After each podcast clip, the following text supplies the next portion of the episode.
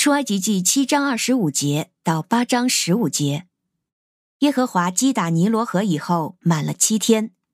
耶和华对摩西说：“你到法老那里去，对他说：耶和华这样说，让我的人民离开这里，使他们可以侍奉我。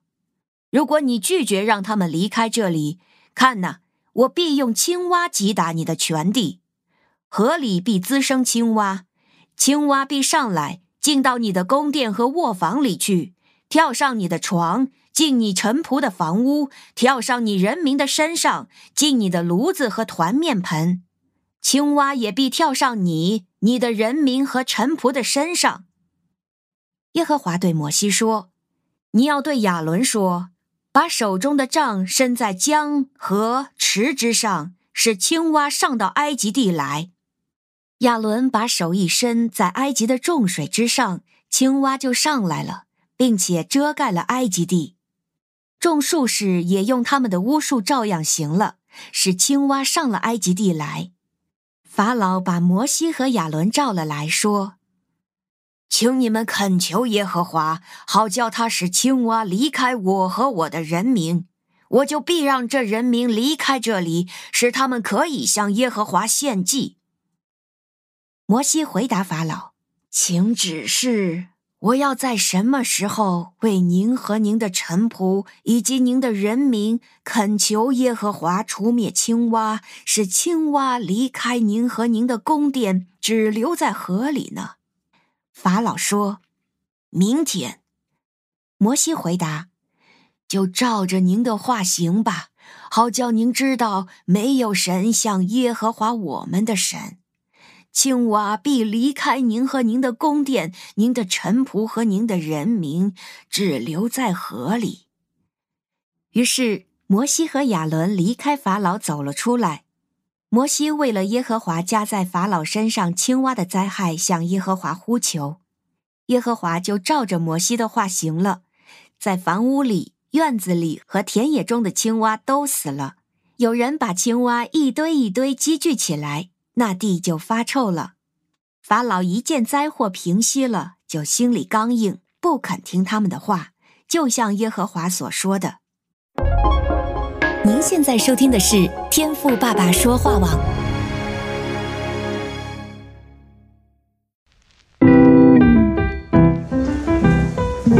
美好的一天，不论你是在早上、中午还是晚上。向您推荐一款能够滋养你灵魂的特调饮料。一会儿呢，就你和主，哎，对了，还有我，咱们一起来品尝这专属于我们的俄梅尔独享杯吧。我是周牧师，今天的俄梅尔独享杯，我呢要先教大家说一句台语啊，就是闽南话啊。我们说啊，我知道了啊，台语呢就是“哇哉”啊，“哇”呢就是我的意思啊。那灾呀，就是知道。好，那为什么我要教大家说这句话呢？因为啊，我每次读到出埃及记的这段记载的时候啊，哎，就会想到这句台语啊。那今天我们在经文当中看到的呢，就是神呐在埃及所降的第二灾，就是蛙灾啊，那也就是青蛙之灾了啊。在埃及的全地呢，都充满了青蛙。当然，你或许会说啊，这青蛙好像也没什么杀伤力啊，也不咬人，也没毒啊。那有些地方呢，还把这些青蛙啊当成了美食。那照理说啊，法老王应该就不会就此改变心意才对啊。不过呢，我们看经文呢，也知道，虽然这些青蛙大军呐，感觉起来不怎么样，但是啊，这真的要多起来啊，也是挺吓人的啊，也挺烦人的啊。你看到整个埃及啊，连宫殿、卧房、床上啊都有，甚至啊还进了炉灶，还有团面盆呢。这想起来呢，哎，也真的不是太舒服，对吧？当然，对于这泱泱大国的埃及来讲啊，这也不是太体面啊。所以呢，法老啊就还是召了摩西还有亚伦来，想说看看能不能啊把这些青蛙呢再给请回水里啊。只不过啊，我们也看到了事情的发展，法老呢不过就也只是一时的心软啊。之后呢，当青蛙都死了，法老呢就又还是应着景象，继续呢坚持不放人。那今天当我在默想这蛙灾的时候啊，就马上想到了台语的蛙灾啊。也就是我知道了，常常呢，我们也会因着一些难处啊而学到功课。但是很多时候呢，所谓的学到啊，就只是停留在了哇哉啊，就是我知道了的层面啊，也就是我知道这样做啊会产生什么后果，但我啊就还是会这样做，好像是有人逼着我做一样啊，你无法克制自己的行为，就像是当学生的时候啊，我们都知道不可以作弊，也知道作弊之后啊会带来的后果是什么，但只要机会来了，就还是会选择作弊。而我们身为基督徒也是一样啊。明明知道啊，如果不读经、不祷告、不看重聚会、不遵行十一奉献等等啊，会导致什么样的后果？